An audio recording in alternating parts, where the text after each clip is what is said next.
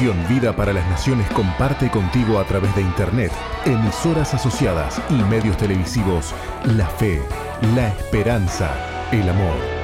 Misión Vida. Conduce el apóstol Jorge Márquez.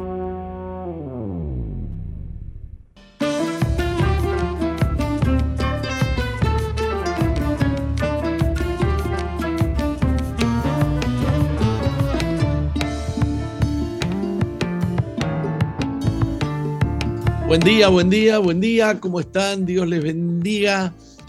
Eh, una alegría poder compartir con ustedes un nuevo programa de Misión Vida para las Naciones a través de SOFM 91.5 del Dial, eh, que lo produce la Iglesia Misión Vida para las Naciones, la iglesia que Dios plantó en Uruguay para que juntos alcancemos lo imposible. Les habla el pastor Jorge Márquez y les bendice en el nombre precioso de de Jesús. Eh, estoy con Roxana en los estudios de la radio. Buen día, Roxana. Muy buenos días, apóstol. Buenos días a toda la audiencia. Estamos felices de poder disfrutar cada día, cada mañana de las nuevas misericordias de Dios sobre nuestras vidas. Estamos felices de compartir aquí en SOFM con toda la audiencia, donde haya alguna persona escuchando este programa, que oramos para que recibas la bendición del Señor, para que conozcas al Señor, para que tengas la paz de Dios sobre tu vida. Les enviamos un gran saludo a nuestros queridos amigos y hermanos que nos están escuchando en nuestras emisoras asociadas en el interior del país, en Salto, en Florida, en Durazno, en Fraile Muerto, a quienes nos escuchan y ven a través de Canal 8 de Durazno y a quienes están en nuestra querida hermana argentina eh, a través de Bless FM en San Juan y a través de Radio Galaxy FM y Radio Cristiana FM en la provincia de Jujuy. Un gran saludo para todos ustedes. Eh, también a quienes están ingresando en la plataforma jorgemarquez.uy y quienes están eh, siguiendo este programa a través de la aplicación de SOFM 915. Les recordamos también que puedes ingresar a, Facebook en MBTV y en SOFM 915 y que también este programa se retransmite a partir de las 4 de la madrugada en Alumbrando en la Noche. Bueno, muy bien. Y, damos inicio a, nuestros, nuestro espacio ¿no? de, noticias. Aquí tenemos una noticia del, día, del diablo, iba a decir del diablo, es el diario, ¿no? el país eh, de Uruguay licenciade. ¿Te suena eso? UDELAR define en 15 días si incluye opción no binaria en los títulos universitarios. Licenciade de, de porquería. El Consejo votará en dos semanas para resolver si se incluye un, nuevo artículo a la ordenanza que regula la expedición de títulos. Este artículo dispone a aplicar el morfema E. Morfema, mire qué nombre, ¿no? Este, pero está también la X, está también el, arroba y tantas otras eh, tonteras. El Consejo Directivo Central de la Universidad de la República evalúa incluir en su expedición de títulos la opción binaria licenciade.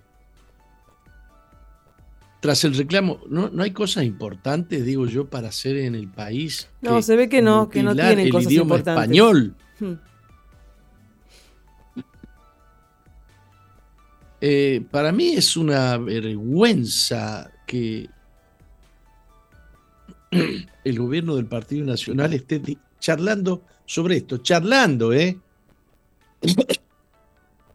La Universidad de la República le va a pasar por encima al idioma español, que no admite esta estupidez, que no la admite.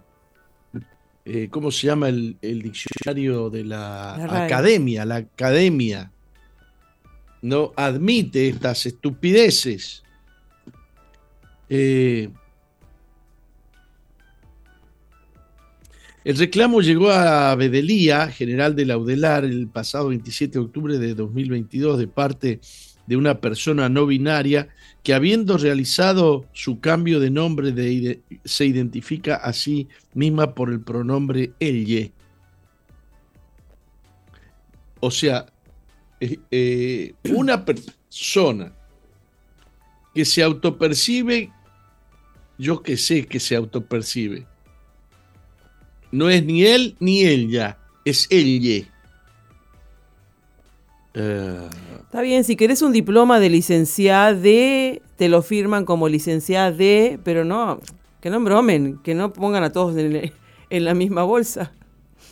No, pero no puede la universidad, no puede la universidad atropellar contra la Academia del Idioma Español. No puede estar discutiendo eso. No debe, es una vergüenza para el gobierno del Partido Nacional. ¿Qué hacemos con el idioma español si le vamos a poner el a una persona? Esa palabra no existe en el idioma español. Eh, bueno, no, no, no quiero seguir leyendo esta noticia. ¿Para qué voy a estar discutiendo pavadas?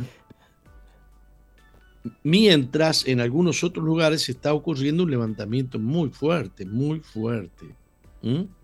Por ejemplo, eh, se ha levantado, se ha hecho una, una multitudinaria demostración a favor de la familia tradicional en Canadá, una nación que está totalmente contaminada con estas ah, con estas invenciones modernas de la ideología de género. Eh, y hay aquí otra noticia que dice que hay estudiantes de secundaria que convocan a una huelga para tumbar la normativa trans de los baños en Estados, en Estados Unidos. Según se cuela la ideología trans en las aulas de colegios e institutos, más problemas se generan a medida que las leyes transgénero parecen avanzar en diferentes áreas de la vida, se genera un ruido causado por lo que algunos entienden pérdida de derechos fundamentales. Eh, ¿Por qué un nuevo derecho inventado puede tumbar un derecho preexistente y considerársele un derecho más importante que los derechos que ya se reconocieron? Eh, les importa el derecho de los, de los trans o de los... Eh, pero no les importa el derecho de las niñas que, que, que no quieren que se meta uno con, con su, su, elemento masculino ahí adentro del baño de, de las chicas. Eso ellas no tienen derecho. Eh, bueno. en Pensilvania está ocurriendo esto. Decenas de estudiantes del distrito escolar Perkiomen Valley de Pensilvania han decidido abandonar las aulas para protestar tras tener constancia de que la Junta Escolar ha preferido no promulgar una política que pase por exigir a los estudiantes trans que utilicen los baños correspondientes a su sexo biológico. Se va a dar el derecho de usar el baño de su sexo inventado de su sexo pre, ¿cómo se dice?, autopercibido. Esta huelga estudiantil tiene su origen en el aparente malestar de las chicas de dicho centro que expresaron su deseo de proteger la privacidad en los baños escolares. La huelga partió de, de, esa, de esa base, según declaraciones de un portavoz a Fox News. Las niñas están molestas, no querían hombres en su baño. Los padres revelaron su preocupación acusando al centro de, solo contemplar los derechos de los estudiantes transgéneros. Háganle un baño a los transgéneros y que se metan todos ahí, que hagan lo que quieran. Claro. Eh, ya, si tienen derecho, si tienen derecho a autopercibirse cualquier cosa, porque también se pueden autopercibir perro, gato, hay quien se autopercibe avión. Este, cuando yo era chico me autopercibía el general San Martín, era yo. ¿Me, está entendiendo? Sí. Pero cuando crecí y me di cuenta que era una estupidez. El tema es que cuando yo era chico, menos mal que, que no me autopercibí Miss Argentina, ¿no? Y con derecho a mutilarme los órganos masculinos. Menos mal. Eh,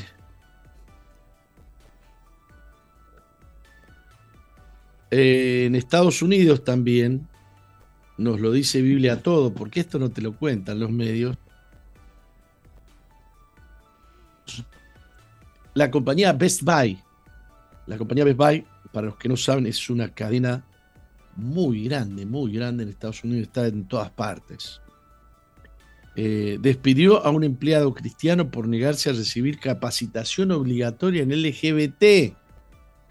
¿Desde cuándo para ser un empleado en una tienda de mercaderías, qué sé yo, de, de materiales de construcción, te van a obligar a hacer un curso LGBT y expresar visión bíblica de la sexualidad? Un inmigrante serbio que reside en Jacksonville, Florida, trabajó para una sucursal de Best Buy hasta el primero de septiembre, cuando presuntamente fue despedido por no estar de acuerdo con un video de capacitación obligatorio sobre la historia de la comunidad LGBT, según escribió en la descripción de su campaña en Give Send Go.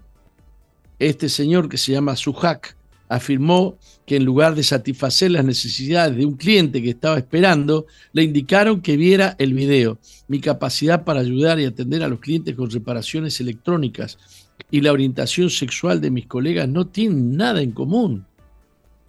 De hecho, la sexualidad no tiene lugar en el lugar de trabajo y obligarme a someterme a una conducta que creo constituye un pecado y al mismo tiempo alejarme de atender a los clientes de mi antiguo empleador es simplemente inaceptable. De hecho, es ilegal, agregó.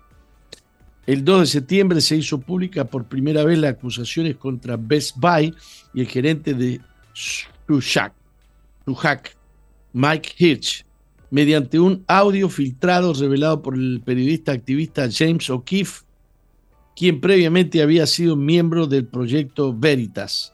Además, Sushak confrontó a Hitch por las denuncias de discriminación cristiana en relación a las cosas que los empleados pueden exhibir en la propiedad de la empresa. Hirsch explicó al ex empleado la diferencia entre las banderas y símbolos del orgullo LGBT y una cruz cristiana.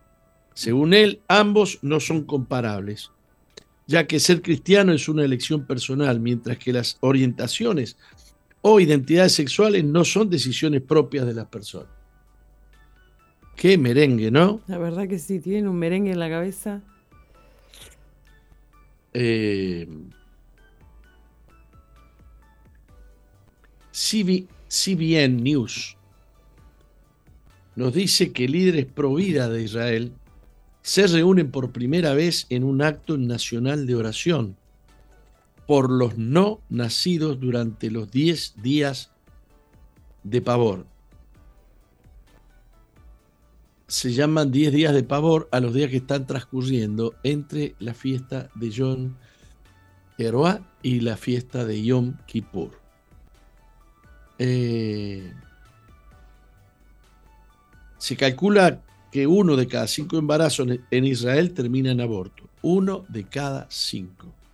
Y eso impulsó a líderes judíos mesiánicos y evangélicos a convocar a pastores y laicos en el centro de Israel para un acto colectivo de arrepentimiento y petición en el nombre de la nación por el aborto que se legalizó en el año 1977, pero se practica desde la fundación del Estado moderno. Shoshani, directora de una de los pocos grupos pro vida, dijo, nos arrepentimos por el derramamiento de sangre inocente de dos millones de bebés en la tierra de Israel desde su establecimiento como Estado. Suplicamos al Dios del cielo que proteja a estos pequeños vulnerables. Oramos por la restauración de todo, todos aquellos que sufren culpa y vergüenza como resultado del aborto y pedimos al Señor que rescate a los que están siendo llevados a la muerte y salve a los que tropiezan hacia la muerte. Linda noticia. Me alegra muchísimo. Todavía Israel va a sufrir las consecuencias de, uh, de ir contra la palabra de Dios. de ir contra, contra el conocimiento de Dios. Al aceptar eh, el aborto y, y, legislar acerca de la ideología trans. Eh,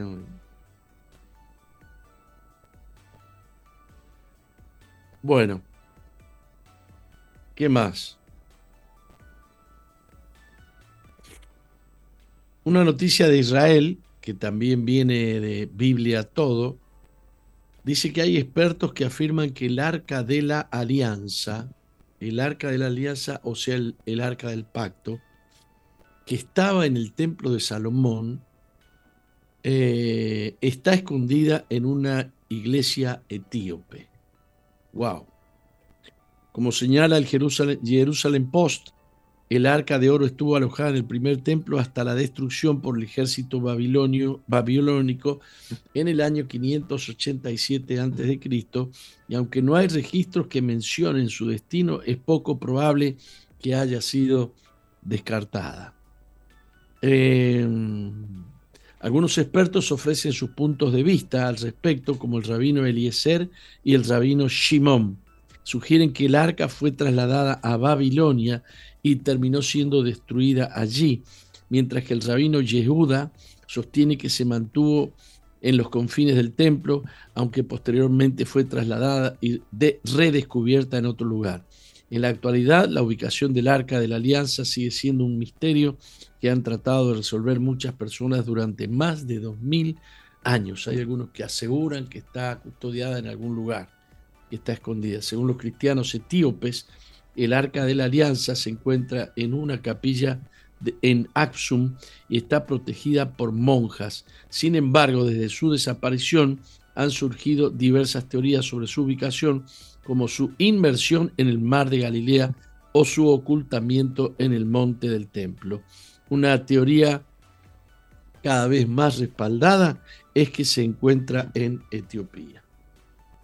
¿Por qué es importante? Bueno, los que esperan la construcción del tercer templo, el templo que según la Biblia cristiana dice que va a existir durante el gobierno del anticristo, eh,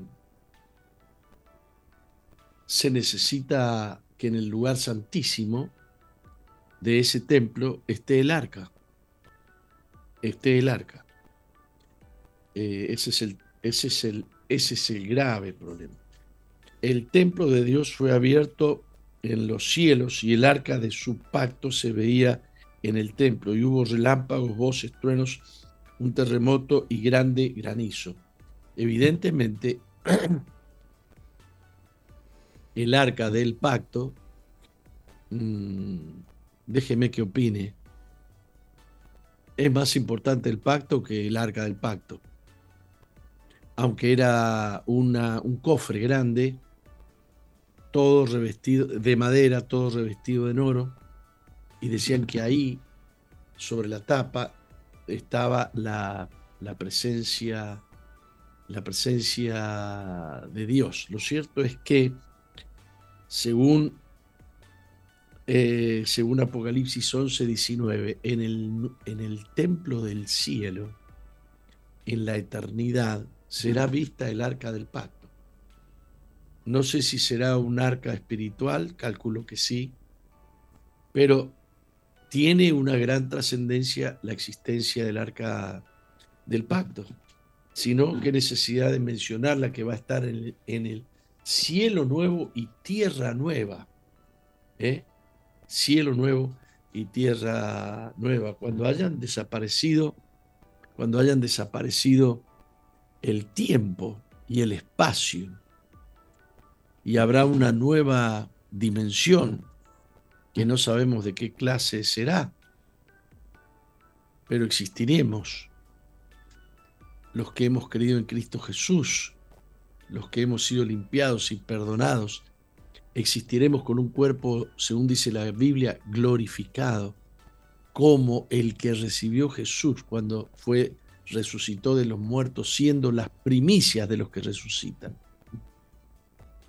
Esto es extraordinario, son misterios Claro que algunos se reirá de nosotros, pero la fe sabe lo que hace.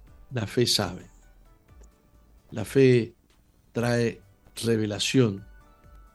Y la fe no se mete en la dimensión de la demostración de, del, método científico del laboratorio. ¿eh?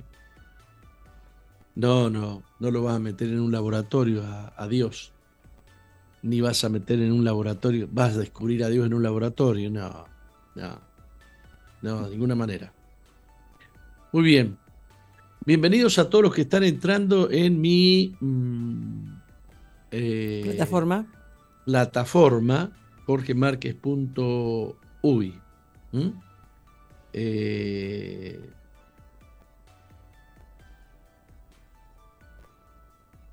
mañana va a entrar un gato con el cartel Me autopercibo médico, dice una de nuestras oyentes, ¿no? Y le van a dar el título universitario, falta poco. Eh, eh, buen día, si pueden pasen la canción altísimo de El Elion Worship. ¿Podrá tomar nota usted de eso? ¿Alguien podrá tomar nota a ver si podemos pasar esa canción? Canción altísimo de Elion Worship. ¿De acuerdo? Sí. Bueno, eh, noticias. Este domingo celebramos la convocatoria de Yom Kippur el día más importante del año en el calendario judío, la convocatoria y la celebración más solemne y más importante desde la época del Éxodo, desde la época de... Bueno, Dios la instituyó allá en el Pentateuco, en el Levítico capítulo 23. ¿Y por qué es la más solemne, la más importante? Porque es la que marca definitivamente esta celebración, el cumplimiento de la última celebración de Yom Kippur en la historia de la humanidad, lo que el apóstol Pablo llama la trompeta final, lo que Apocalipsis dice, eh, dice lo que ocurre cuando el séptimo ángel toca la séptima trompeta y se termina el tiempo y ya no será más el tiempo. Por eso eh, es importante Yom Kippur, porque anuncia un Yom Kippur final, una trompeta final. ¿Y qué pasa en esa trompeta final?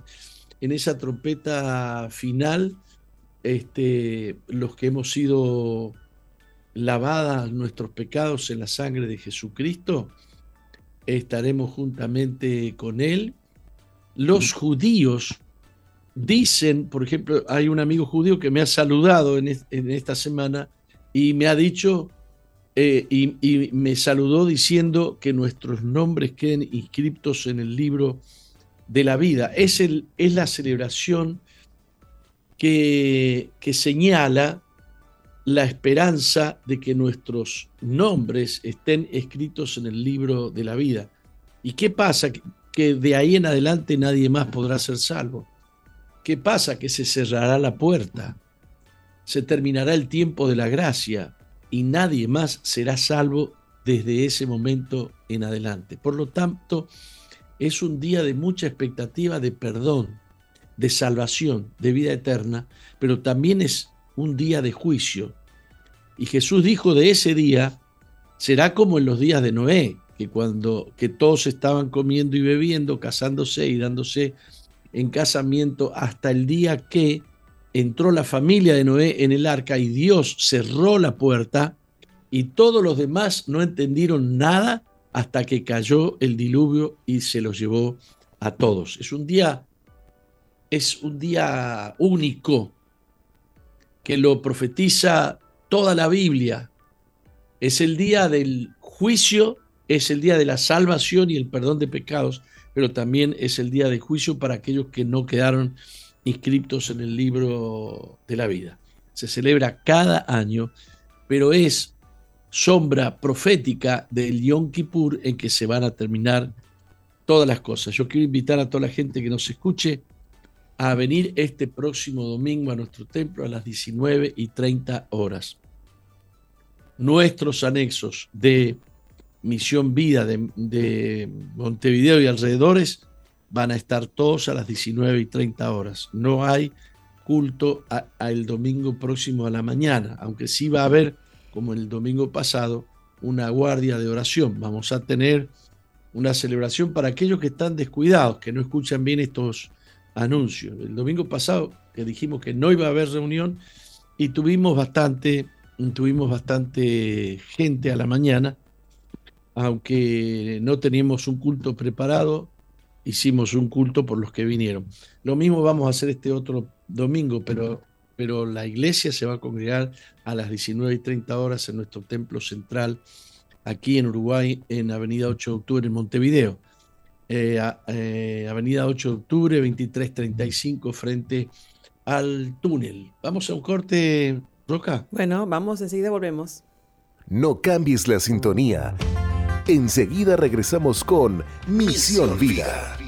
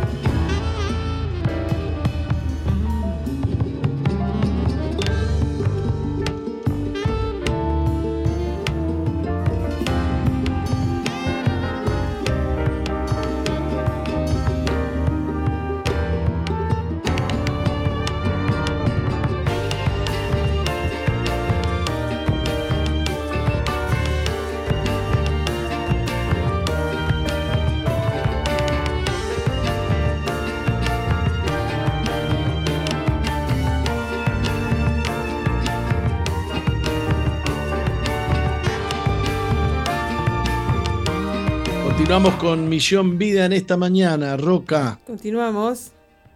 Eh, tenemos, eh, tenemos para este bloque otro paseíto por Israel. A ver. Eh, ¿Querrá la gente conocer un poquito más de Israel o no? A ver qué, qué, nos dicen. Los, que están aquí. Para los que no podemos ir, está bueno conocer así. Mm, bueno, pero no, no, vas no vas a cambiar ver por ir. Bueno, pero digamos. Bueno, yo quiero opiniones. A ver, aquí estamos escuchando Apóstol. No, no. Eh, ¿Quieren ver eh, algo más de Israel o no? Si, no? si no escriben nada, listo, pasamos a otra cosa. No, no. claro, yo tengo gente acá, por ejemplo, en la plataforma jorgemorquez.uy y nadie opina, nadie dice, ¡ay, qué lindo! Entonces parece que uno le está hablando a una piedra una roca, a una, a una pared, ¿me entiende? Fíjese, eh, Carlos Valdi dice, sí, por favor, nos encanta poder ver. Sí, Carlos, pero vos sos el único, ¿no? Tendría que haber alguna otra opinión ahí. ¿Mm?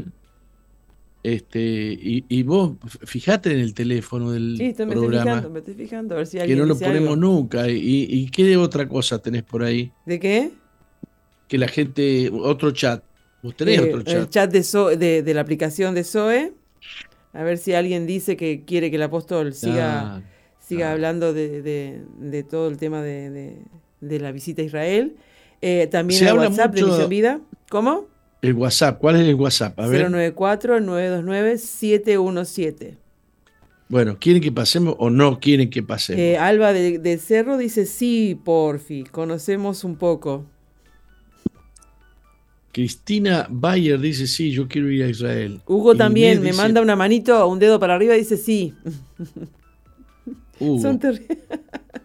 me encanta todo lo que están compartiendo de Israel, dice Inés. Ah, bueno. Ah, bueno. Entonces empezamos. Claro. Mire, eh, vamos a hablar un poco de María Magdalena. Que mucho se habla de María Magdalena, pero no se sabe mucho, ¿no? Viste, cuando alguien llora le decís, está llorando como María Magdalena. Es más llorona que María Magdalena. ¿Conocés ese dicho? ¿Me está diciendo de mí? no, no, el dicho, digo. No, sí, sí, lo conozco. Perfecto. No, no, porque eh, se habla de María Magdalena, la que, la que lloraba, ¿no? Como para no llorar, fue liberada de siete demonios por Jesús. ¿Eso usted lo tenía bien entendido? ¿Que era esa justo la María Magdalena? Eh, se, confunde un poco la María Magdalena, esta con, con otras Marías. Ajá. No con la María, la Madre de Jesús, ¿no? Una ensalada de María tenemos. Claro, claro. Bien. De acuerdo al Evangelio de Lucas, María Magdalena alojó y proveyó materialmente a Jesús a sus discípulos durante su predicación en Galilea. Se añade que anteriormente había sido curada por Jesús. Dice Lucas 8 del 1, eh, del 1 al 2, le acompañaban los doce y algunas mujeres que habían sido curadas de enfermedades y de espíritus malignos. María, llamada Magdalena, de la cual habían salido siete demonios. Eso dice Lucas capítulo 8, versículo 1 y 2. Y es esta María, eh, era muy común poner María Magdalena, o sea, la de Magdala. Sí. Magdalena significa de Magdala, ¿no? Era muy común eh, usar un nombre y decir de dónde era. Como apellido, lugar donde procedía. Eh, claro, casi era un apellido decir Magdalena o, de Magdala. ¿Entendieron? Sí. De acuerdo con el Evangelio de Marcos, de Mateo y de Juan, ella estuvo presente con María, la madre de Jesús, y otras mujeres y el discípulo amado durante la crucifixión de Jesús. Ahí estaba María Magdalena, ahí estaba María la madre de Jesús y ahí estaba Juan, el discípulo amado. Eh, ¿Y esta es la María que derramó el perfume? Tengo entendido que sí, lo que pasa es que sí, sí. Es que hay, hay dos que derramaron perfume. ¿eh? Por eso. mm. Pero bueno, sí, es la, es la mujer, la primer persona que vio a Jesús resucitado. Hola. Sí. ¿Mm? Este, ¿se acuerdan? Que ella estaba llorando, estaba llorando. Y se le apareció Jesús y ella creyó que era el hortelano, el que cuidaba la huerta. ¿Mm? Y entonces le dice, si fuiste tú, dime dónde han puesto el cuerpo del, maestro. Y él le dijo, María. Y en ese instante ella se da cuenta que es Jesús, que es Jesús. Fue la primera persona, María Magdalena, que vio este que vio a Jesús resucitado.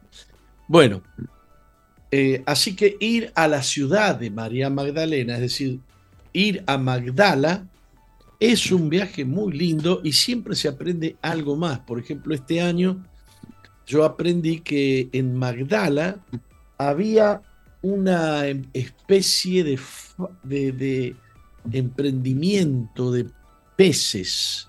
No, no, no, no, había congeladores en aquella época, así que a los peces se los trataba con sal con sal. Está junto al mar de Galilea. ¿Cómo se conservaba el pez? Se lo ponía en sal. Como se pone un jamón crudo en sal y la sal lo conserva, este, así eh, el pescado también se conservaba en sal. Y hasta hoy en día hay pescados que se conservan en sal, como es el bacalao. ¿Usted conoce el bacalao? Sí, sí. ¿Eh? Estaba pensando en eso. Hasta el día de hoy. Lo, pescan allá en Noruega, no sé dónde, qué sé yo, pero lo salan. Y entonces lo tienen colgado ahí, eh, un pescado que salado. Está salado el pescado, ¿eh? Está salado. Bien. Eh, ir, ir, a Magdala es, es hermoso, es hermoso, es un, Un paseo lindo que te hace vivir cosas importantes. ¿Tenemos foto? ¿Por qué, ¿Por qué te hablo? Tenemos un video, nena. Ah. y tengo muchas fotos, si quiere después le muestro. Bueno. Tenemos muchas fotos de, Magdala. Eh, lo que aprendí, te dije este año, es que exportaban pescado del mar de Galilea a Roma, no hay otro antecedente. Usted sabe dónde estaba Roma, ¿no? Hola. Sí. Imperio Romano. Sí. El César. Sí. Augusto César. Se conocían los peces de Magdala en Roma. En Roma. Llevar peces hasta Roma era una gran empresa y eso estaba ahí en Magdala. O sea que iban y pescaban en el mar de Galilea, lo traían, no sé, lo limpiaban, lo metían en sal y lo mandaban, lo exportaban a Roma. Mire qué cosa más interesante que se ha descubierto, ¿no? A ver, eh, veamos el video.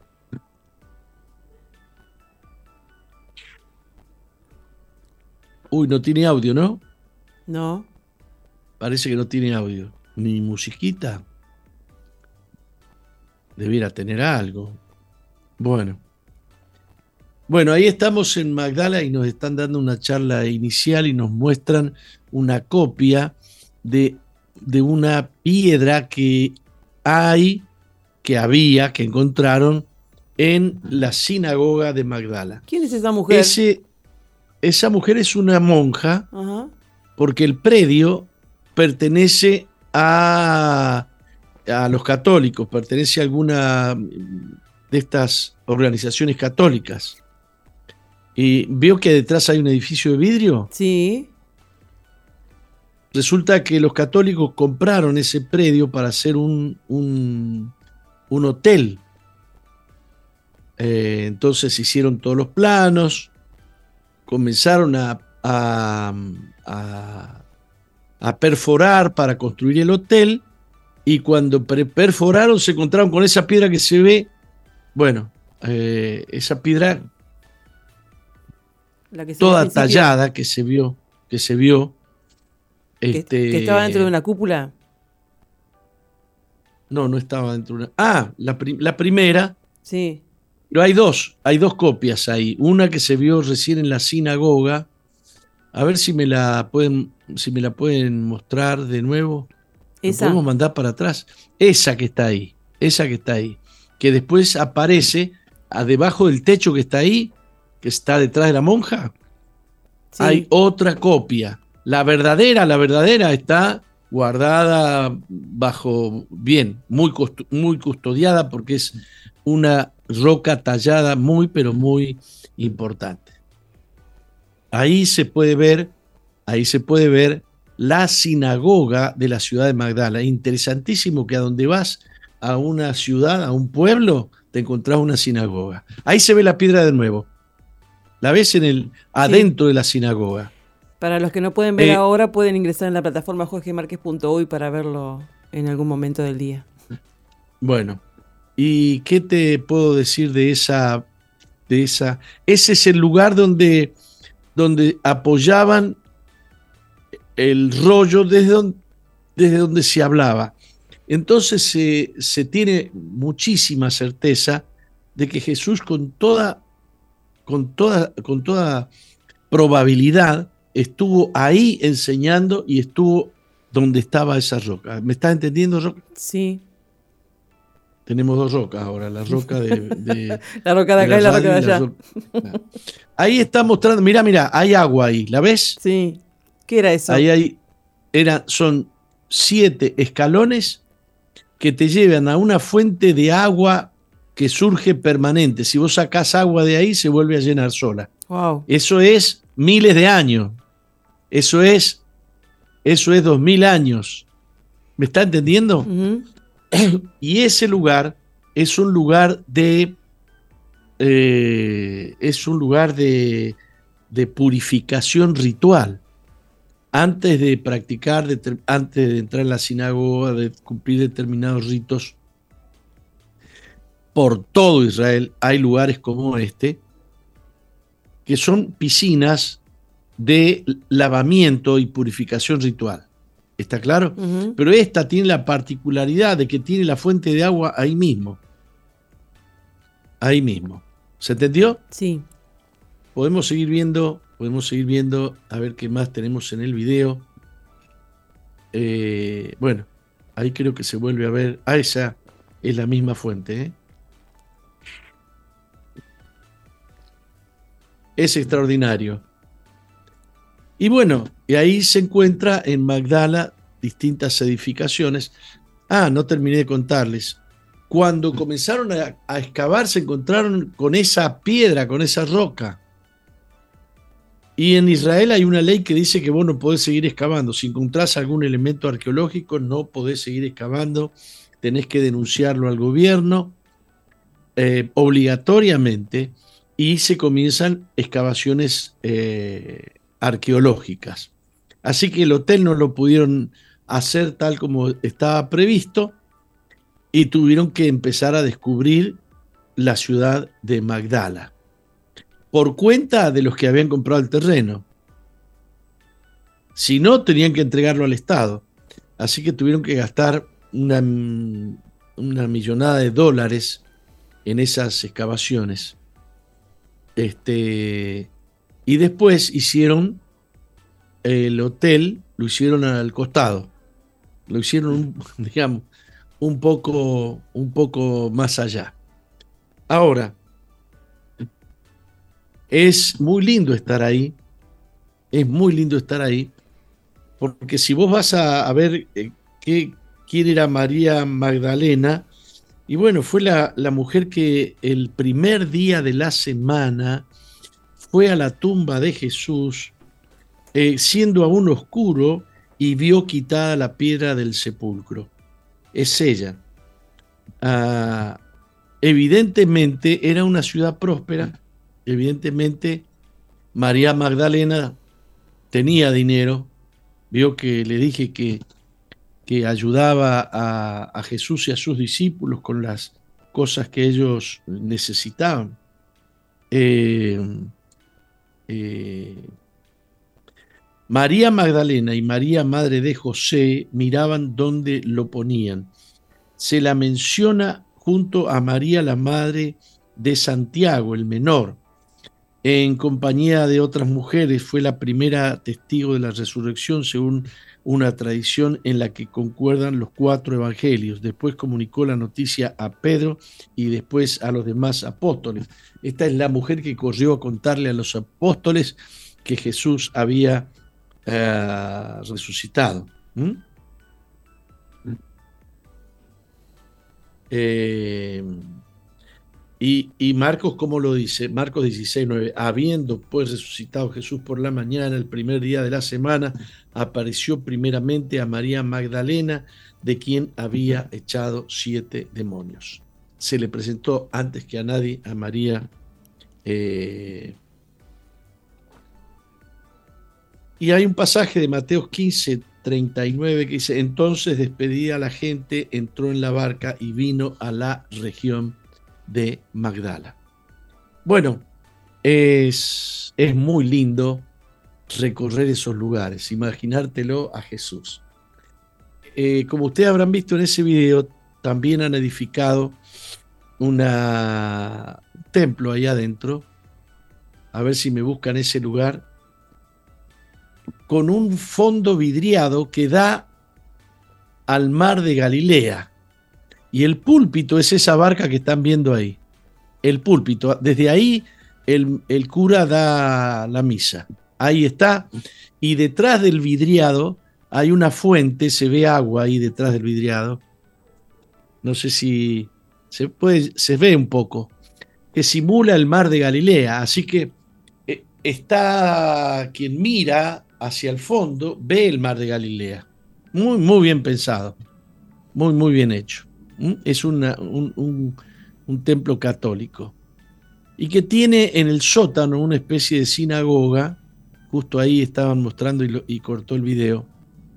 Tiene una especie de sinagoga que es un lugar hecho para que cualquier ah, religión que cree en Dios, sea católica, evangélica, eh, puedan tener reuniones ahí adentro. No, no, no era eso, no era eso. Eso sí, ahí, ahí está.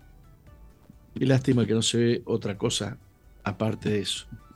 Eh, porque es todo alrededor, como en una sinagoga, hay unos, unos lugares de piedra donde la gente se sienta alrededor. Ahí estoy yo, creo. A ver, vuelva para atrás un poquitito.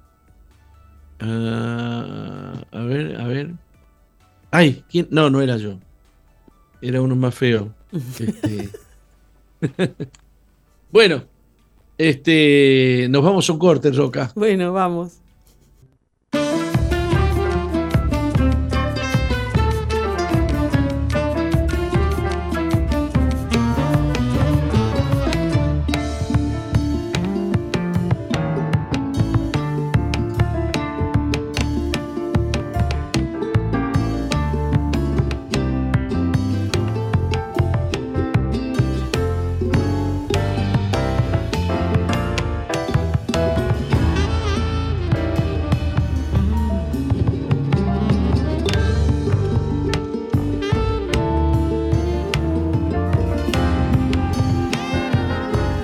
Bueno, ¿seguimos con Israel o no seguimos con Israel, Rosana? seguimos, seguimos. No, si hay gente que quiere, sí, si no, no. o pasamos a otro tema. El programa es suyo. El programa es mío. sí. Bueno, pero, pero alguien más escribió después que quiere ahí en el, en el WhatsApp. Escribieron eh, cuando preguntaste por primera vez. Ajá. Seguimos, me dice Inés. Ah, bien, bien. Bien, Inés este, me dice seguimos. Eh, qué bueno, qué bueno. Una sola me lo dice. La voy a pensar dos veces. ¿eh? Me voy a poner a pensar. A ver, voy a pensar, voy a pensar. A menos que alguien más escriba, ¿no? A ver. ¿Seguimos hablando de Israel o no? ¿Seguimos mostrando algo de Israel? ¿Alguien que eh, Seguimos, apóstol, me dice Lorena. Ah, bueno, entonces, y a ver. Porfi, siga, que estamos aprendiendo mucho. ¿Quién será esa Lorena que dice Porfi? Bueno, Valeria también dice que sí, que sí. A mí Porfi me, me, decía mi, nieta de siete años. Porfi, abuelo, Porfi. Amamos Israel, dice Inés. Bien. Valeria, que está escuchando de su trabajo con los auriculares puestos, dice que sigas. Bueno, bueno. Vamos a mostrar eh, Capernaum. Capernaum. También hay mucha historia ahí. Les voy a leer un pasaje de Mateo 4:13 que dice, y dejando a Nazaret, vi esas cosas no, las leemos capaz y pasamos y no, nos damos cuenta. Dejando a Nazaret, vino y habitó en Capernaum, ciudad marítima, marítima en la región de Zabulón y Neftalí.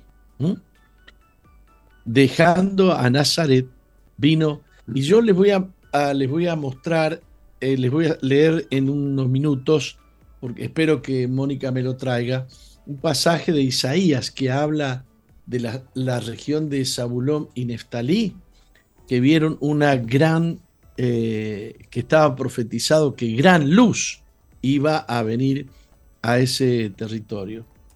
Qué, qué, qué interesante todo lo que les voy a mostrar, lo que les voy a enseñar ahora acerca de Capernaum. Dice, mm, era dice que Jesús dejó Nazaret y vino a Capernaum para que se cumpliera la profecía de Isaías cuando dijo, tierra de Zabulón y tierra de Neftalí, camino del mar, al otro lado del Jordán, Galilea de los gentiles. El pueblo asentado en tinieblas vio gran luz y a los asentados en región de sombra y de muerte luz les resplandeció. Isaías está diciendo una luz muy grande va a verse en la región de, de Zabulón, en la tierra de Zabulón y Neftalí. Zabulón y Neftalí son dos tribus eh, que se asentaron en la, en la tierra conquistada a los cananeos. Dentro de esa región está la ciudad de Capernaum. Entonces la, profecía de Isaías se cumple cuando Jesús se va a vivir a Capernaum. ¿Se entiende, Roca? Wow, sí. Yo me crié 50 años en el Evangelio sin saber que Capernaum era la ciudad de Jesús, la ciudad donde habitó Jesús, donde se fue a vivir después de Nazaret. ¿Te acordás cuando lo quisieron despeñar en Nazaret? Sí. Porque él había leído un, pasaje de Isaías que decía eh, eh, que el, Señor lo había ungido.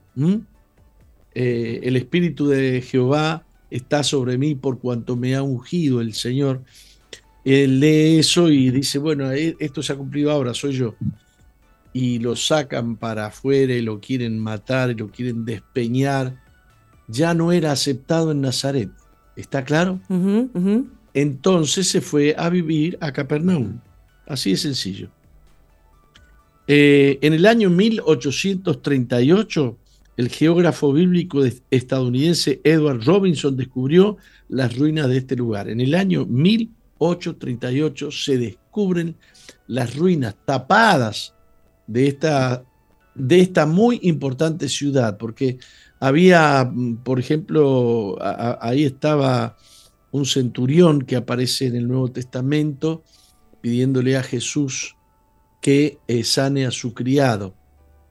Eh, era un, lugar de control de impuestos, Capernaum. Era una ciudad muy importante, construida toda en, roca, eh, una roca negra que había en la zona. Eh, y cuenta el, el, Evangelio de Mateo, y entrando en Capernaum y los días de reposo, entrando en la sinagoga, enseñaba. Una cuestión muy importante que les tengo que contar a ustedes es que para Israel es sumamente importante que en las ciudades de Galilea o de Israel se descubran no solamente que se descubran ciudades mencionadas en la Biblia, es importante que se encuentre con una sinagoga, porque siempre había una sinagoga en una ciudad. Era el lugar donde se reunían los días sábados a leer las escrituras y hablar de, eh, de la, la Torá y de las profecías. ¿Y por qué esto es importante? Porque están tratando de, están están tratando de demostrar que esa tierra no es de Israel ni nunca fue de Israel. Por ejemplo, recién vimos la ciudad de Magdala y vimos esa roca toda tallada que tenía, eh, las cosas que tenía tallada, por ejemplo, tenía una menorá. La menorá es un candelabro netamente judío. Eso demuestra que eso era territorio judío, territorio de Israel. ¿Entendés esto? Claro, claro. Es que le quieren robar la identidad, ¿no? Claro, la UNESCO ha decidido, ha votado la semana pasada, creo que fue, este, que, que Jericó, que se menciona tanto en la Biblia, no tiene nada que ver con la historia de Israel. Quieren tapar el sol con un dedo, están locos. Vamos al video que tenemos de, de Capernaum. Bueno. Aquellos que pueden ver, por supuesto. Este, Estamos llegando a Capernaum en esa filmación y bueno, ahí a la entrada del pueblo hay un título que no lo alcanzamos a leer. La ciudad de Jesús. The Town of Jesus. The Town, el pueblo de, Jesús. A la entrada. También es territorio que pertenece a, yo no sé si son los franciscanos, algo así. Y entonces ahí ya estamos entrando ahí, se ve una, una, capilla, un templo israelita, y ahí se ve, ahí se ven las eh, columnas que se utilizaban en, en, en esa ciudad, todo muy bien tallado, todo muy bien hecho. Entonces nos, nos sentamos a ver, eh, todo eso que se ve ahí son casas, ruinas de casas. Y eso que está viendo ahí es la sinagoga. ¿Qué nos dice la sinagoga, Roca? Que eso ciertísima, ciertísimamente es territorio judío. Claro. Ha pertenecido o pertenece a Israel. Eh, la arqueología demuestra eh, hechos concretos de la historia o confirma hechos de la historia. Ahora lo interesante que ahí estamos viendo, eh, estamos viendo la, este, esta sinagoga, cosas que, que ocurrieron ahí adentro. Usted entra ahí, a ver, pare, pare ahí la máquina. No, siga mostrándome ahí, la sinagoga. Eh, ahí enseñaba Jesús. Veo, entraron en Capernaum y los días de reposo, entrando en la sinagoga, enseñaba. Y se admiraban de su doctrina porque les enseñaba como quien tiene autoridad y no como los escribas. Pero había en la sinagoga de ellos un hombre con espíritu inmundo que dio mm, voces diciendo, ah, ¿qué tienes con nosotros, Jesús Nazareno? ¿Has venido para destruirnos? Sé quién eres, el santo de Dios. Pero Jesús le, reprendió diciendo, cállate y sal de él. Y el espíritu inmundo, sacudiéndole, ¿usted tiene idea lo que se siente estar ahí y leer este pasaje ahí adentro? Aquí fue, ahí estaba el endemoniado. Aquí fue que Jesús aunque esa construcción, yo no sé si usted notó que la, eh, la, sinagoga está construida con rocas calcáreas blancas o amarillentas blancas. ¿eh? Sí. Esa es una sinagoga que se construyó posteriormente sobre la otra que estaba abajo, que, estaba, que fue demolida, porque la original estaba hecha como, como, a ver si me muestra las casas que yo vi que estaban hechas con, en el video con, rocas negras. Las rocas con, que se construían. Eh, bueno, ahí vamos, vamos, vamos. Eh, más adelante, más adelante. No, no es ahí. Sigamos, sigamos, sigamos. Cuando yo dije que eran unas construcciones, de, eran casas, que eran casas. Este, ahí, hay ahí, ahí. Esa es la roca de esa, de esa zona. Con esa roca se construían las casas y también la sinagoga. Ah, ay, ay, vuelvo para atrás. Eh, mire, antes que salude esta chica con los lentes, apenita un poquito antes, un poquito antes, Ah, a ver si se ve ahí. No, no se ve. Un poquito antes. Un poquito antes. Un poquito antes. Bueno, no, no, no se ve. Ah, sí. A ver, vuela, vuela para atrás. No, no, no. Ahí. Tampoco. Ahí tampoco. No se ve. ¿Qué es lo que querías ver? Eh, abajo, abajo, hay como toda una hilada de, rocas negras. Sobre las rocas negras, que son las ruinas de la anterior sinagoga, se edifica la nueva. Esa nueva que es con otro tipo de rocas, que es una construcción más moderna y romana. Y romana. Este, eh, pero, pero era ahí mismo, ¿eh? Era ahí mismo donde Jesús. No, no, no, eso no es, eso no es. Este el pasaje del cual hemos hablado eh, fue precisamente ahí, aunque no en esa sinagoga de piedras blancas. La sinagoga que había en la época de Jesús era de piedras negras. ¿Mm? Pero están, están los, los, las evidencias, ¿no? Que fue construida con las mismas rocas negras que están abajo de lo que se ve en este momento ahí. Bien. ¿Qué cosas ocurrieron en Capernaum? Eh, echó fuera los demonios de, ese hombre. Jesús enseñaba en esa sinagoga, dice el versículo que hemos leído, y dice, al salir de la sinagoga, vieron, vinieron a casa de Simón y Andrés. ¿Dónde está eh, la casa de Simón y Andrés, vuelva para atrás, vuelva para atrás. Un poquitito nomás. Un poquitito atrás. A ver si me la puedo mostrar. a ver si me la puede mostrar, es donde aparece el templo, el templo, ese templo, hay un templo católico construido sobre la casa de la suegra de Pedro. Avance un poquito. Eh, lo que está abajo del, piso de vidrio es. Ahí, eso, eso, eso que se vio ahí.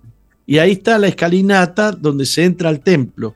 Y ahí hay un lugar vidriado. ¿Usted está viendo ese lugar vidriado? Ese piso de vidrio de vidrio que permite ver la casa de la suegra de Pedro ahí abajo. ¿Lo entendió? Eh, bueno, han hecho por arriba un templo, imagínese, eh, y que cubre lo que era la, la casa de, de, la suegra de Pedro.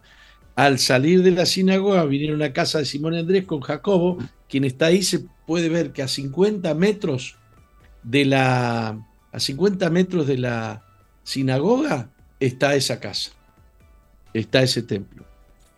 Eh, y la suegra de Simón estaba acostada con fiebre y enseguida le hablaron de ella. Entonces él se acercó y la tomó de la mano y la levantó e inmediatamente le dejó la, la fiebre y ella se servía. Hasta la suegra se llamaba Jesús. Sí, señor. Era muy bueno. Dice, y al llegar la noche, dice el versículo 32, luego que el sol se puso, le trajeron todos los que tenían enfermedades y a los endemoniados, y toda la ciudad se agolpó en la puerta de la casa y sanó a muchos que estaban enfermos de diversas enfermedades y echó fuera a muchos demonios y no dejaba hablar a los demonios porque le conocía. ¿Qué dice que echó fuera muchos? Demonios. Demonios. ¿De qué sirvió toda esta gloria y esta luz que vino sobre la tierra de Zabulón y Neftalí? ¿De qué sirvió, Roca? De que mucha gente era sanada, era liberada. Sacó a luz la dureza de los habitantes de Capernaum. Mateo 24, 13. Y tú, Capernaum, que eres levantada hasta el cielo, hasta el Hades serás abatida. Levantada hasta el cielo, porque Capernaum vio la gloria de Dios, la gloria que había profetizado Isaías. La, la, región de Zabulón y Neftalí verá gran luz, vio mucha gloria, vio mucha luz, vio muchos eh, endemoniados liberados de los poderes de los demonios, vio eh, cómo Jesús dice uno de los, de los eh, evangelios, reprendió la fiebre, también era un demonio que estaba provocando la fiebre, ¿vio? reprendió la fiebre y la fiebre se fue.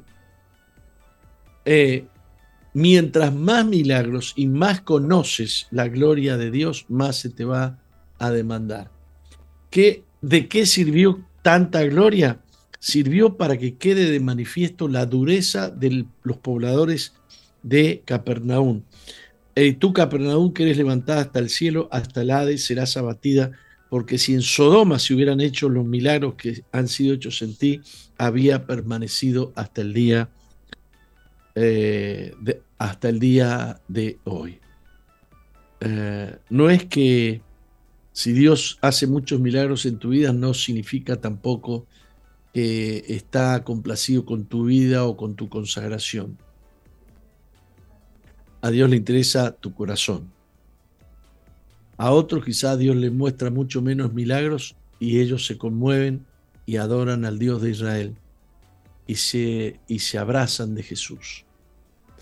Que no pase contigo esto de que la presencia de Dios, ha visto esa gente, tanta gente que busca sentir y sentir y sentir y que si siente un caloncito y si no lo siente yo lo quiero sentir, porque otro lo siente y yo no lo siento.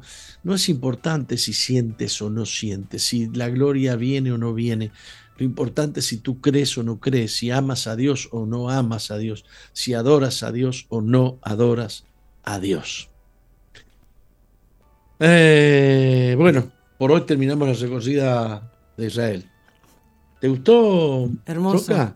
Hermoso. Son cosas que eh, nos hacen eh, recapacitar y, reflexionar acerca de que lo que dice la Biblia y según las los descubrimientos que hay en Israel, te, habla, te dice de que todo lo que dice la Biblia es verdad y que, y que Jesús, eh, bueno, caminó sobre, sobre esos, esos lugares y, y, te incentiva a poder creer, ¿no? Y a poder amar al Señor, a, a pesar de que, como decís vos, no recibís un milagro, pero sí eh, saber de que Él existió, de que Él es real y que, y que Él está dispuesto a, a, perdonarnos y a salvarnos. Mm. Hizo además Jesús, dice Juan capítulo 20, muchas otras señales en presencia de sus discípulos, las cuales no están escritas en este libro, pero estas se han escrito para que creáis que Jesús es el Cristo, el Hijo de Dios, y para que creyendo tengáis vida en su nombre. ¿Vio? Parece que eh, vieron mucho, pero no creyeron. Sí. Ojalá los que nos están escuchando puedan eh, ¿cómo es que dice bienaventurados? Los que no vieron, pero creyeron. Lo importante es la fe. Vamos a un corte. Vamos. Estás en la sintonía de CXD 218, SOE FM 91.5, Gospel Music.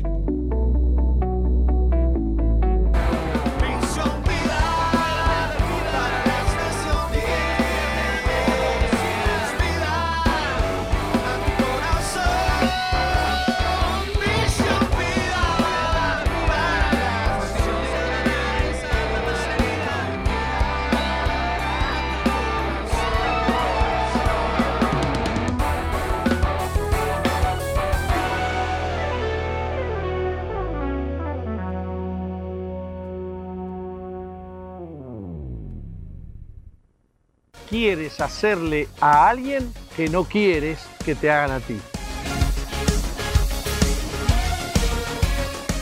Por allá por el 490 quizás antes de Cristo, en la China, un célebre personaje llamado Confucio dejó a la humanidad un dicho que tiene que ver con esto. No hagas a otro lo que no quieres que te hagan a ti. Hay valores y hay principios que hacen que la sociedad, la trama social en el mundo sea mejor y hay otros y hay otros valores y principios que tienen que ver con el, el egoísmo, las pretensiones de poder, la gloria humana, que lo que hacen es destrozar, destrozar la familia, destrozar a los débiles, eh, muy buena esa frase. Bueno, la Biblia dice que tenemos que orar por nuestros enemigos. Una de las enseñanzas de la Biblia es si tu enemigo tiene hambre, dale de comer. Y si tiene sed, dale de beber. Yo creo que, creo que de ahí surgieron algunas normas de la guerra, de cómo se debe tratar a los prisioneros. Andando el tiempo, Jesús acuñó otra enseñanza que superó ampliamente a la enseñanza de Confucio. Eh, transformó en positivo lo que Confucio había enseñado en negativo y dijo así, así como queréis que os hagan los hombres, así haced vosotros con ellos. ¿Cuál es la mejor manera de llevarse con alguien? ¿Cuál es la mejor manera de de cultivar un mundo mejor, un futuro mejor. Como dije antes, hay valores que son una bendición, pero se necesita más que eso, porque el alma del hombre es egoísta, es revanchista, entra fácilmente en amargura, entra fácilmente en, en envidia, entra fácilmente en, tristeza. El alma del hombre entra fácilmente en un estado de fracaso. Se necesita un poder espiritual además de un principio. Dios nos da los principios, pero también nos da el poder. Por eso está el Espíritu Santo, el Espíritu que produce en nosotros las obras que a Dios le agradan. Vos querés dejar el cigarrillo, vos querés dejar la droga, vos querés portarte mejor con tu esposa, vos no querés insultarla, vos no querés golpearla. Está el deseo adentro, pero no está el poder. volvés a alcoholizarte, volvés a drogarte, volvés a insultar, no querés insultar, ya sabés que hace daño. Sin embargo, no hay poder, no hay poder. Por eso cuando venimos a Jesús y le recibimos en el corazón, Él nos perdona y nos limpia. Dios se acerca al hombre no porque sea bueno o no a los buenos, ¿viste? Eh, Dios se acerca a los hombres precisamente porque son malos, porque los quiere cambiar, los quiere transformar, los quiere bendecir. No son tus bondades, es la bondad de Dios que quiere acercarse a ti. Es la bondad de Dios que quiere transformarte y poner en ti ese sentir de que tú quieras hacerle a otro lo que te gustaría que te hagan a ti. Y con eso, qué satisfechos estaríamos todos. Hay que buscar a Jesús. Nada ni nadie supera sus enseñanzas y nada ni nadie supera el poder del Espíritu Santo obrando en el corazón de alguien que ama a Jesús. Escribinos ahí al WhatsApp que aparece en pantalla, acércate a nosotros. La Iglesia Misión Vida quiere ayudarte, quiere bendecirte.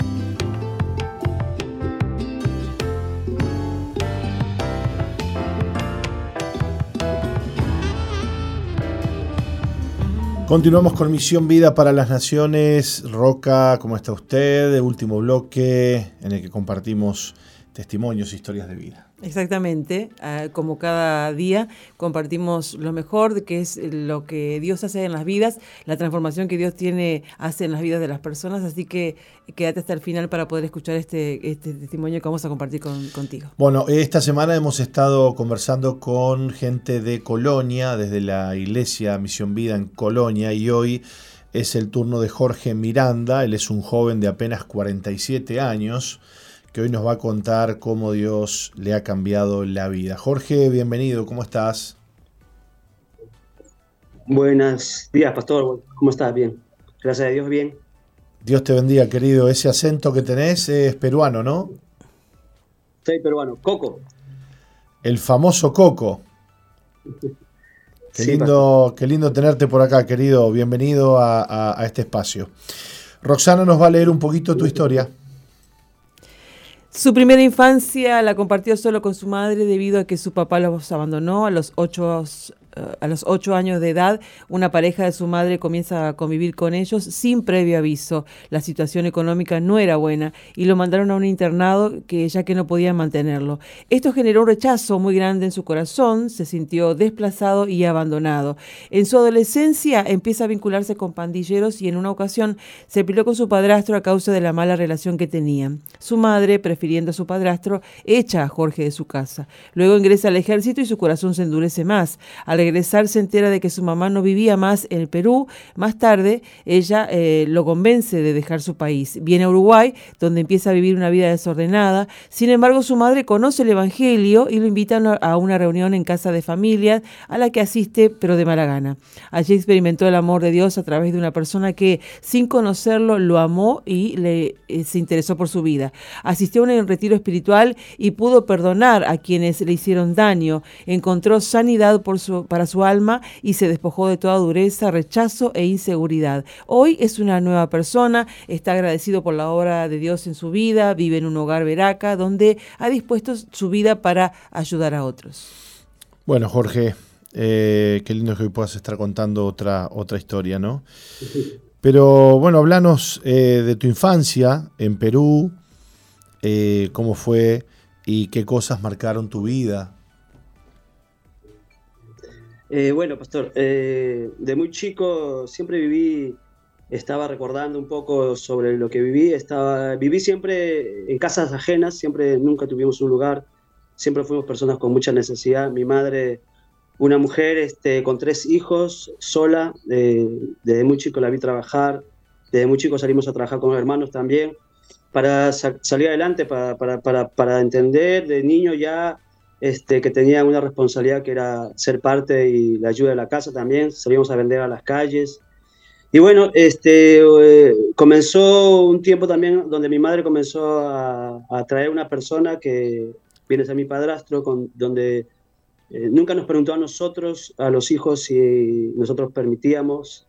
Y bueno, también eh, con ese, en ese tiempo, con 7, 8 años, me llevaron a un internado de monjas porque en Perú las madres que no podían con los hijos, si tenían mucha cantidad de hijos, siempre podían mandar a uno a un internado. Y bueno, estuve un año, me acuerdo que ni siquiera teníamos nombre, teníamos un número, con 7, 8 años me llamaban 41 eh, Don Bosco, y todas esas cosas comenzaron a marcar en, mi corazón rechazo. Veo, todavía un tiempo tuve claro esa imagen de... Ahora, qué, qué, qué, fuerte eso, ¿no? Que, ¿no? que no se te llame por el nombre, que era una especie de... de, este, sí, bueno, ni en el regimiento, ¿no? Sí, y bueno, este, y comenzó a vivir esa etapa donde, yo me acuerdo imagen donde yo me estaba yendo para el internado eh, y sentía eh, esa imagen que estaba en el ómnibus y mis hermanas despidiéndose eh, abajo este, del ómnibus y veía cómo se estaban deshaciendo de mí. Siempre me sentí esa, percibí que yo estaba estorbando a la familia, como que yo no era parte de la familia. Eh, cuando, bueno, a la adolescencia, viviendo con mi madre, ya con el padrastro, un día mi hermano se cae jugando, el, hijo de mi padrastro. justo voy a levantarlo y mi padre me dice, ¿por qué lo golpeaste? Y yo no lo había hecho nada, en realidad lo estaba levantando para consolarlo y bueno, se me, se me vino encima y yo me defendí con 17 años y esperando que mi madre venga y vea la situación para poder conversar que, él me atacó, que él fue el que, eh, que fue contra mí, pero mi madre nunca me escuchó, lo único que me, dijo en ese momento cuando llegó el trabajo, me dijo que me vaya a la casa, que estaba cansada de mí. Y bueno, no sabía dónde ir y me acuerdo que a mis amigos que eran pandilleros les, comenté eso y bueno, mis amigos querían hacer este, un ajuste de cuenta personal, pero yo no permití eso. Y me fui, este, agarré unos documentos que tenía, tenía un llamamiento en el cuartel en ese tiempo, era obligatorio, y fui a servir. No sabía dónde me metía porque después entendí que el, cuartel en Perú al menos era un lugar deshumano, donde te, te, te, rompían esa parte humana. Eh, con 17 años este, llegué, a los tres meses comenzó un conflicto con Ecuador, terminé estando nueve meses en la frontera con Ecuador en, en pleno conflicto. Y bueno, de, ser un chico, entre comillas, de barrio, comenzó a ser una persona fría, calculadora, con todos estos rechazos, resentimientos, con mi, con mi familia. Y bueno, cuando salí del cuartel, que se supone que veníamos como héroes, eh, así nos habían puesto, héroes de la patria, cuando salgo a, a, la casa de unos amigos, porque yo llegué primero a la casa de un amigo, lo recibieron con bandas de música, con fiesta, con con la familia, todos, y bueno, era un holgorio, una alegría de que, que hayan venido los, los, héroes, pero cuando llegué a mi casa me di con la sorpresa que no estaban ni mi madre ni mis hermanas, mi familia no estaba, se habían ido todos a Uruguay, no habían avisado de nuevo, hmm. y de nuevo eh, ese rechazo, ese, ese, ya yo ya venía eh, eh, también con, con, un respaldo, digamos, con, con, una dureza del cuartel que me habían formado como una, una, una, una máquina, digamos, para, para, para, hacer el mal en el sentido de, de ser firmes, duros, sin sentimientos. Y bueno, todas esas cosas comenzaron a ahondar en mi corazón y, bueno, a ser una persona calculadora y fría. Y, así comencé a crecer mi adolescencia, comencé a trabajar solo. A los 19 años más o menos, después de dos años, vienen mis hermanas de Uruguay queriéndome llevar para allá. Yo nunca pensé en emigrar, nunca quise venir a otro país y, ni tenía, no tenía ningún interés, pero tanto fue la insistencia de que yo vine, a, se supone, entre comillas, a visitar me terminé quedando este, por una u otra razón, pero ese tiempo que me quedé era un tiempo como de venganza. Hay cosas inconscientes creo que en nuestras vidas que nosotros las hacemos pensando eh, o sin pensarlo, mejor dicho, pero están en nosotros. Y yo veía en ese desorden que comencé a tener a los 19 años acá en Uruguay, me juntaba con los peores peruanos, las peores personas de, de allá de, de la ciudad vieja. O sea que, o sea que eh, eh, Jorge, el, digamos que el, ejército no te pudo acomodar. No, no, este, eh, fueron etapas muy duras del cuartel, donde realmente se necesitaba personas que, estén, que sean frías, personas que, sin sentimientos y bueno, a mí me, me, formaron de esa manera. Yo estaba capacitado para eso porque era lo que se necesitaba en ese tiempo. Y bueno, estábamos dispuestos hasta aún a matar, las órdenes era esa. Entonces nosotros estábamos formados así. Y lo que, quiero, lo que quiero decir es que el ejército no te formó en, en, en buenos modales, en buena costumbre. Te viniste a Uruguay y te juntaste con, con gente de, de, de mala vida fue más fuerte creo que mi resentimiento que lo que es la formación. Claro, Eso me llevó a ser una persona rebelde con formación. Peligrosísimo, ¿no? Peligroso, sí. Era, era una persona muy fría, sin sentimientos. Y me gustaba, yo buscaba identidad y, no la tenía. nunca había tenido un padre, mi padre no lo veía como una persona a quien seguir o un, un ejemplo. Y comenzaba a ver a personas que se le respetaban y las personas que se le respetaban en mi barrio o donde yo me movía eran personas de influencias para mal, eran personas que, que, eran líderes, pero líderes que, que hacían el mal. Que, sea, eh, nosotros pertenecíamos a grupos de, de, pandillas y en su momento en mi barrio, o éramos grupos acá de, de joda, de, delincuencia y eso. Entonces yo los veía como se hacían respetar, como que nadie se metía con ellos, yo también quería ser de esa manera, quería pertenecer a ellos y bueno, para eso tenía que cumplir algunas normas, ¿no? Jorge, eh, ¿y cómo llegó el amor de Dios a tu vida, el cambio a tu corazón? ¿Cómo, ¿Cómo entró el Evangelio a ese corazón tan frío y duro del cual vos decís que, que tenías eh, agravado por, por la formación militar también, no? Y bueno, este, comenzó a llegar, este, por, mi madre un día conoce el Evangelio en una plaza eh, una mujer le predica, la lleva a la iglesia Misión Vida, y bueno, ella comienza a cambiar. Ella era una persona también que muchas veces nos alcoholizábamos juntos con mi madre, yo era una persona que eh, tomaba mucho culturalmente, nosotros somos de, tomar mucho los peruanos, y bueno, yo tomaba con mi madre y un día mi mamá comenzó a no tomar, a, participar en la iglesia, y un día me, me ofrece, pero yo no quería ir a la iglesia porque yo entendía que la iglesia era para gente buena, yo no me consideraba nada bueno y para personas correctas. Y yo sabía que yo era eh, sincero conmigo mismo y sabía que no tenía esa estatus o esa altura para ir a pertenecer a eso. Yo consideraba a Dios y lo respetaba a Dios. Y entendía que esas cosas no eran para mí. Yo no entendía que Dios me iba a cambiar. Yo pensaba que tenía que cambiar para pertenecer a ese grupo y no. Y entonces hasta que un día invitó mi madre a un líder, me acuerdo, Gustavo Arenaza, y este líder, este, un día va, justo estaba yo, era un sábado, y estaba tomando con mis amigos en, mi cuarto, y mi madre me dijo, Coco, vino el líder que te había dicho que iba a venir. Y yo dije, mamá, mira, que estoy tomando con mis amigos, digo, pero él no tiene problema para entrar y poder hablar contigo o con ustedes. Y entonces yo bajé la botella, me acuerdo, de la, de la mesa y lo, lo dejé entrar. Y una de las cosas que yo vi en él, que no tenía juicio, que no tenía ese argumento, no me señalaba con las cosas que hacía mal. Y él, y él este, persistió tanto eh, en hablarme, fue persistente. En ese momento yo pensaba que era una persona que, que, que no me, no, no, no, no, que chocaba conmigo o con, lo que yo no quería. ¿viste? No lo entendía, no entendía que él amaba a las personas. Yo, yo pensaba que me venía a, constantemente a, repetir algo que yo no quería escuchar, pero fue la insistencia de él. Me acuerdo que me invitó a un encuentro y me acuerdo que él y tres personas más vendieron lapiceros para pagarme la beca.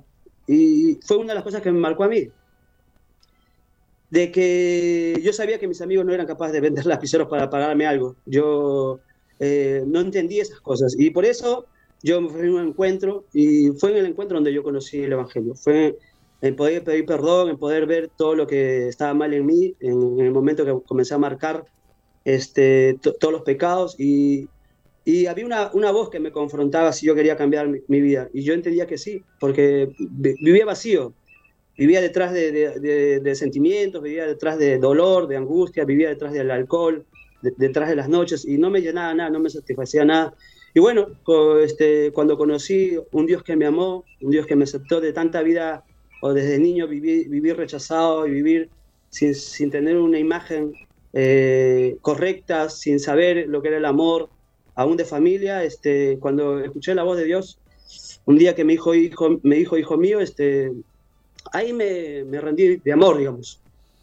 Sentí que alguien me amaba y bueno, entendí que todo esto, eh, lo que yo viví, todo el vacío, el dolor, la angustia, la soledad, el rechazo de mi vida, este, llegó a un punto donde eh, pude escuchar la voz de, un Dios que me amaba, de un Dios que me aceptaba. Y fue lo que me cautivó, fue lo que me cautivó, el amor de Dios.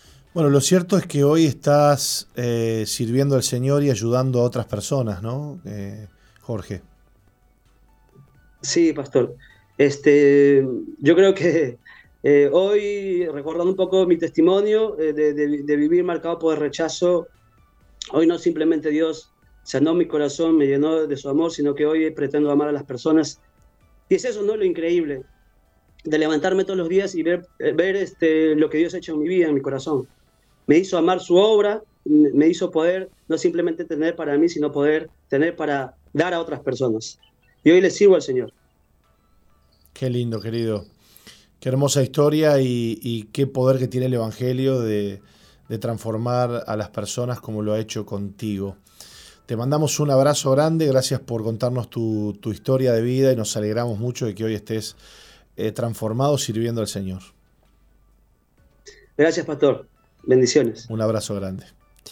Qué lindo, Roca. Historias preciosas, como Dios hace, como Dios llama, como Dios restaura eh, y da lo necesario para servirle, para amar a la gente, para ayudar a las personas. Nos tenemos que ir, pero mañana a las 11 de la mañana estaremos de regreso por estos lados con más Misión Vida. Dios les bendiga. Un abrazo.